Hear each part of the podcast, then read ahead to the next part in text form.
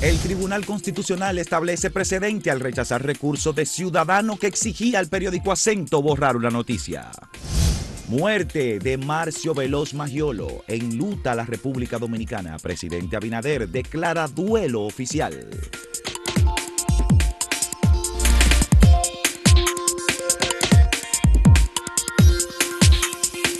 El fallecimiento de Marcio Veloz Magiolo, por supuesto que es un tema que, como acabamos de decir en los titulares, eh, representa un luto para la sociedad dominicana, para la literatura, para las letras, para la antropología. Para la antropología, el Para las artes plásticas, porque Marcio, que mucha gente no sabe, fue de la misma promoción de Elsa Núñez eh, en la Escuela de Bellas Artes. Para el mundo diplomático también, porque don Marcio fue embajador en Italia, fue embajador en Perú. Eh, don Marcio representó a República Dominicana en diferentes momentos y oficialmente hay que eh, lamentar que se haya producido a los 84 años este deceso de un hombre que además representó y reivindicó el papel del barrio, el barrio como unidad eh, política, como unidad geográfica en la sociedad dominicana, especialmente su Villa Francisca. Bueno, de hecho fue, el tema en muchos de sus escritos, así es. novelas y cuentos. Sí, muchos de, los, de las novelas, los cuentos, ocurrieron, eh, se dieron y son relatos incluso de vida del propio Marcio de los Marcio, eh, uno puede hacer un paralelismo con don Hugo Tolentino, de esos intelectuales completos. Don Marcio estudió letras y filosofía, pero además estudió antropología, eh, él estuvo, fue de la misma promoción de Elsa Núñez en la Escuela de Bellas Artes. se dedicó más al dibujo, pero no, no fue que se hizo solo artista plástico. Él tenía muy buenas, muy buenas obras.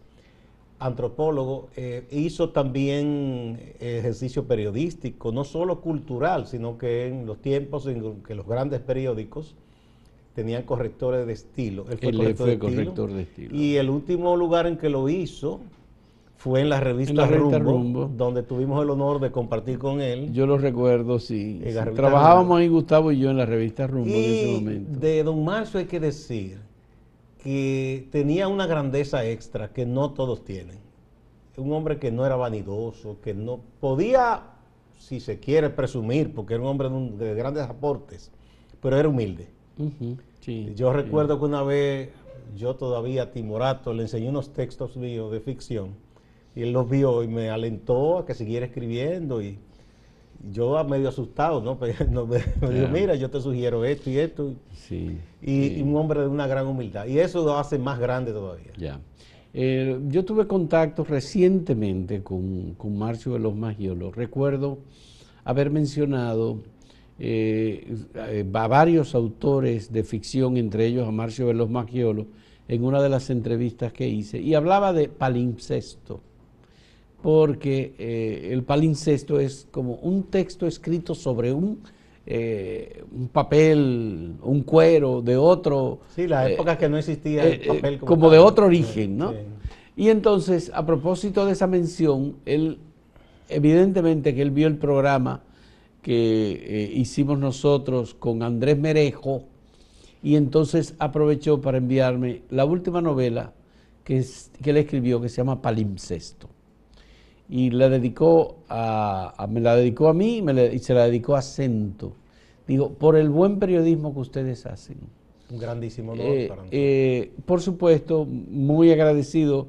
Yo he leído una buena parte de la novela. Es una novela experimental, ojo, a la edad en que estaba Marcio Veloz Magiolo. Él siempre, como dicen ahora, eh, es un cliché, se reinventaba siempre. Un hombre siempre estaba estudiando, se mantenía al día. Muy al día con eh, unos textos verdaderamente sorprendentes sobre diferentes temáticas de la química, por ejemplo, o de la investigación espacial, por ejemplo. Eh, el interés en la bibliotecología, en los libros antiguos, con unas reflexiones en realidad que son eh, una ruptura con lo que tradicionalmente uno conoce como novela.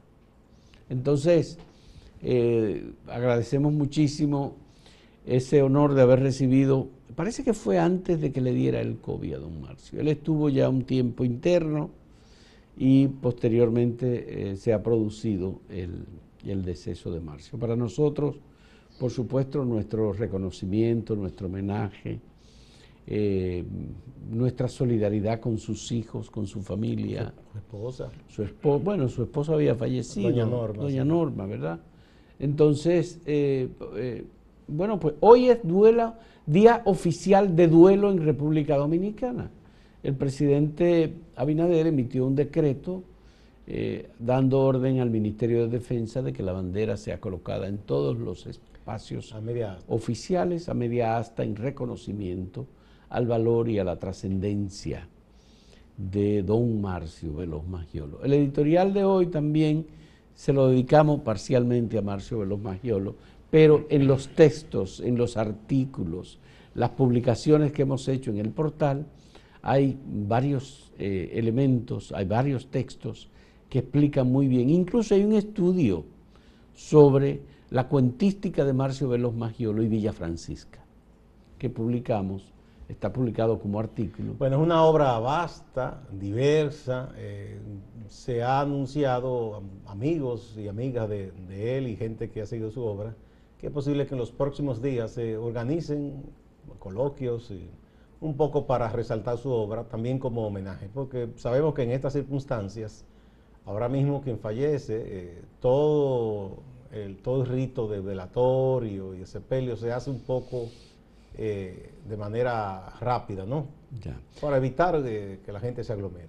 Bueno, puedo decir, este es el texto de Doris Melo Mendoza, que es una dominicana que vive en Puerto Rico, especializada en, en filología y con estudios sobre temas de poesía, etcétera. Conoció la obra de Marcio Veloz Magiolo, la estudió y ha trabajado el tema de Villa Francisca como barrio, comunidad geográfica en la obra de, don Marcio. Y bueno, ahí está publicado hoy este texto de Doris, eh, que representa, digamos, una de las versiones sobre el trabajo de don Marcio Veloz Mayolo.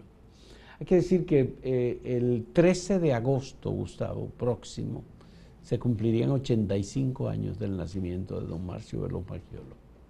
13 de agosto, tenía 84 años.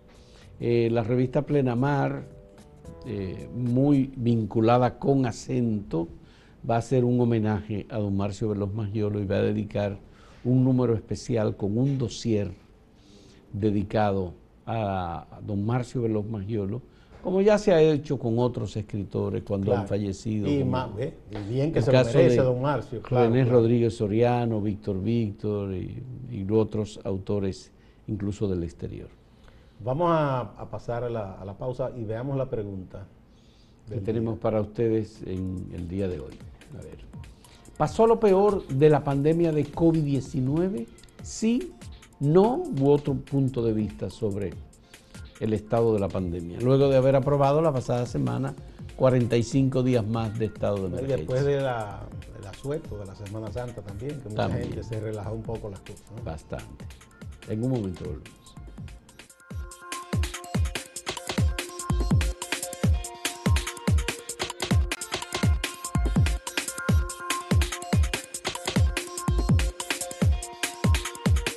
Semana sí que estuvo muy activa la política, que dicen que nunca descansa, tanto a nivel nacional como internacional. A nivel internacional hubo elecciones eh, en presidenciales, sobre todo, en Ecuador y Perú. En el caso de Ecuador fue segunda vuelta. Segunda vuelta y ganó Lazo, que Guillermo Lazo, se tenía como el favorito, un hombre de, de negocio, de la banca, rico. Bueno, él quedó en segundo lugar en la primera vuelta. Y Araúz, que estaba eh, de primer lugar, no ganó. Había ganado, sacó en primer lugar, óyeme bien, cómo pasó. Arauz había obtenido un 34% en primera vuelta y fue claramente el ganador en esa primera Y mucha gente pensaba que... Guillermo Lazo obtuvo apenas un 19%. Muy lejos quedó. Muy lejos. Pero parece que logró una captar el voto de una gran diversidad y ganó. Eh, un hombre conservador de negocio, pero en la visión de ciertos temas él no es tan conservador, según estuve viendo. Él es un hombre que tiene una visión de, incluir, por ejemplo, a la comunidad LGTB. Tiene una visión también que no es recalcitrante respecto al tema de las mujeres, los derechos, los embarazos y esas cosas en adolescentes. O sea, en ese aspecto él no es tan conservador. Sí en la economía. Ojalá que no cometa el error que cometen otros empresarios que llegan a los gobiernos y piensan que los estados son una empresa. No se administran igual. Hay cosas que no se puede ser eh, tan eh, exigente para un estado como se es como una empresa. Es distinto. Bueno, hay que decir que Ecuador está también muy claramente separado y dividido entre la sierra y la costa. Eh, y Guillermo Lazo es de la costa, es decir, es de Guayaquil, es un hombre que fue banquero, donde está la gran industria. No, pero sectores más desarrollados, sectores de clase media y clase alta y eso. Eh, y el factor eh, Rafael Correa versus Lenin Moreno fue un factor fundamental. Yo Quizá Correa, que pensando que el hecho de que Correa estuviera dándole tanto apoyo a Arauz, tanto apoyo y haya tenido tanta presencia mediática, yo creo que eso inclinó más a la gente de, más que el apoyo, Alianza yo pienso que dijo cosas de Correa. Eh, políticamente incorrectas.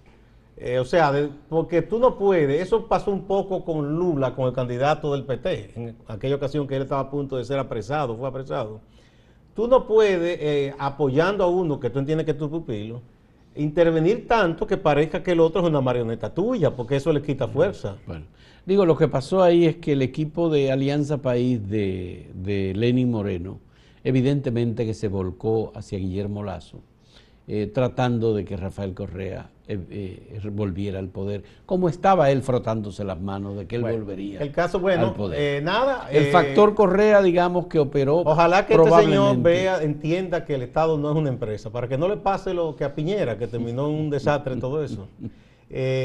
bueno, y el otro también que tuvo en Argentina, el empresario también, que hizo que volvieran los Kirchner. Mira cómo dice la nota, del correísta Andrés Arauz. Sí, eh, sí eh, con, cierto sesgo también, porque le decían ultraizquierdista también de Perú. También. En eso son medio bellacos esos medios y esas agencias. Bueno, ya. Mira, la elección en, Perú. En Perú, interesante. Muy es una elección muy dividida porque son muchos candidatos y es en primera vuelta. Luego no hay nadie que tenga ni siquiera un 20%. Pero salió un candidato de los votos el que está en primer lugar tiene un 16% de los votos. El Castillo, eh, que no se esperaba, un hombre medio pintoresco, parecía como que había aquí corrida, anda en un caballo, un burro, una cosa, pero quedó en primer en primer lugar. Y Perú en este periodo ha tenido muchísimos presidentes, porque o lo han eh, defenestrado con el Parlamento, muchísimo lío.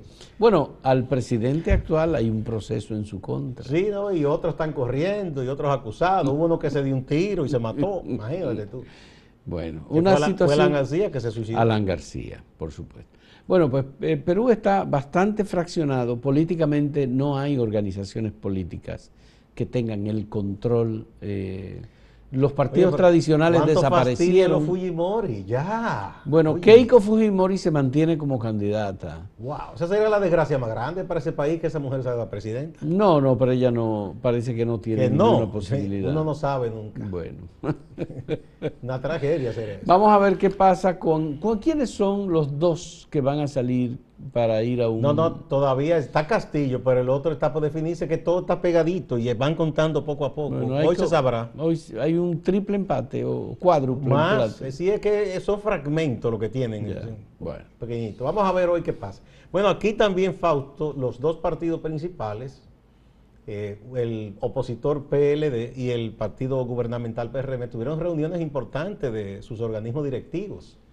En el caso del PLD, mucha gente se ha sorprendido porque se adelantaron a anunciar que oficialmente hay siete aspirantes a la candidatura presidencial. Siete. Y desde ya el PLD está en proceso de... No, ya eh, aclaró Charlie Mariotti, que es el secretario general, que estos solo son aspirantes, que luego el Comité Central va entonces a preseleccionar a los precandidatos, ¿verdad? Y Tan pronto van a resolver eso. no, no, yo no sé si lo van a hacer de una vez, pero dice que falta eso. Pero mientras tanto, oficialmente, Margarita Cedeña, Francisco Domínguez Brito, Abel, Martínez, Gonzalo Castillo, Andrés, Andrés Navarro. Navarro, Marisa eh, Hernández, que se llama, Sí. o Gutiérrez, no recuerdo bien el nombre de ella, Hernández, Hernández. y Carlos Amarante Baré. Eh, Ah, pero no está Danilo ahí. no, porque Danilo no puede ser candidato. No, no puede ni. Entonces, ahí está. De esos, vamos a decir que ya son dirigentes experimentados y que tenían como una propuesta Carlos Amarante. Gonzalo, bueno, ya fue candidato.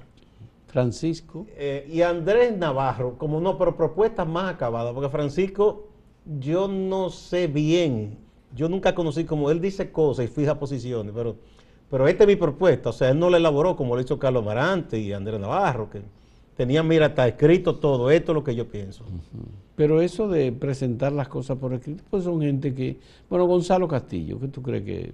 Pues Gonzalo. No, Gonzalo Le lo- prepararon un No, se lo elaboró el partido, bueno, pero por se eso, hizo, pero te eso. quiero decir que, Francisco, tú no sabes más o menos. No, que- pero Francisco es un aspirante natural en el PLD. Bien, pero yo te estoy yo no tengo nada en contra de él. De hecho, hasta me simpatiza, es una gente muy friendly. Pero te quiero decir en el sentido de que uno no sabe en cuál es su pensamiento sobre ciertos temas. Mira, si el PLD se pone a eso en este momento, va a motivar a que los demás partidos también se pongan en eso. La comisión política del PRM se, discutió, se reunió ayer en el Hotel Jaragua, hubo una sesión en donde hablaron eh, José Ignacio Paliza, el presidente, Carolina Mejía, la secretaria general, y en donde el presidente Luis Abinader ofreció un discurso sobre eh, la relación de su partido con el gobierno. No, y habló de los ocho meses y esa cosa, que tiene reiteró todo promesas. No, y además dio recomendaciones o hizo eh, recomendaciones a la militancia del Partido Revolucionario Moderno eh, para darle apoyo al gobierno y porque el gobierno está empeñado en iniciativas que él mencionó una por una, fundamentales, dijo él. Yo creo que políticamente lo importante de eso es que había un reclamo y yo creo que todavía se mantiene. Se mantiene, De sí. gente, yo creo que tiene un gran peso, hasta simbólico, emblemático en el PRM, como Don Tiso Ricá, por ejemplo. Claro. Diciendo que ese partido no podía mantenerse siendo brazo político del gobierno como durmiendo, descansando. Durmiendo, claro, Porque los principales directivos tienen cargos importantes en el gobierno. El presidente, secretario general, secretario de organización, el vicepresidente que tiene a cargo ocuparse de toda la labor administrativa. Todos tienen cargo en el gobierno, entonces lo que han propuesto muchos, entre ellos Tirso, Mejía Ricardo y otros, es que se deleguen.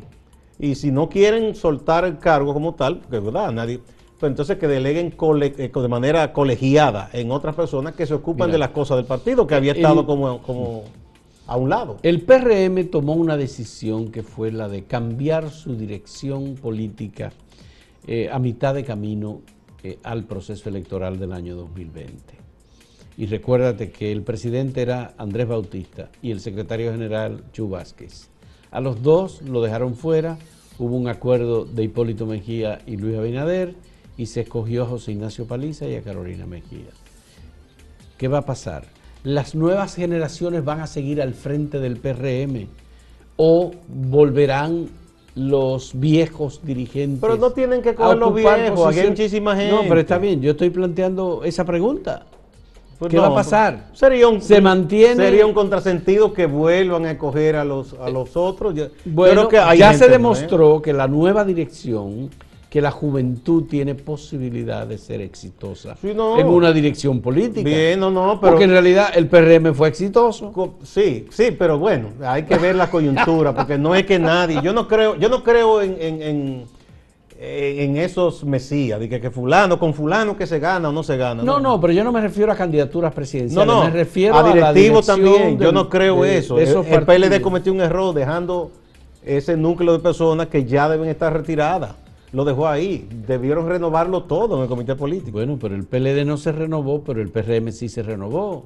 Es, sí y no, porque todavía hay muchas cosas que, por ejemplo, están actuando igual que un viejo partido en el sentido de que llegan al gobierno, se cierra el partido. No, la política no, puede, no debe No, no puede así. ser. No, y además un gobierno necesita de un partido político. El brazo es que lo que defiende. es el brazo, el brazo político. Eso. Mire, los Eso partidos, los partidos tienen muchísimas cosas malas. Eh, uno a veces eh, quisiera hasta que desaparecieran y todo. Sin embargo, peores son los inventos. Es decir, eso de que venga un banquero, un qué sé yo quién, y venga a gobernar, o un guardia, o un policía, un general, eso no es bueno tampoco. O, un empresario, mira lo que le pasó a Estados Unidos con Trump, cuánto trastorno. Porque es que la política tiene una dinámica que la conocen los políticos. ¿Y a Venezuela? Bueno, Venezuela eh, también fue un militar y mira lo que ha pasado. un invento llamado Quinta República. Sí, pero bueno, eh, por culpa de los propios partidos también, que a veces hacen tantas cosas que llevan al pueblo. O mira eso de El Salvador. Ese señor va a terminar muy mal, eso va a terminar malísimo ahí. Bueno, es una de las personas, de los presidentes más eh, apoyados por su población, Bukele. Tiene, sí, eso es, un, es, un, señor raro. Un tipo eso no quita. Fujimori que tiene elementos de modernidad, pero que al mismo tiempo. los pueblos se equivocan muchísimo. Al dictador Fujimori, mucha gente le aplaudió que tomara el Congreso y después le, salió caro a Perú. Y a Carlos Menem. También. Y ese era político, por lo Vamos a repetir la pregunta que tenemos para ustedes sobre el tema del COVID. Si pasó lo peor de la pandemia del COVID-19 o no. Sí o no, u otra opinión que puedan darnos. En un momento volvemos.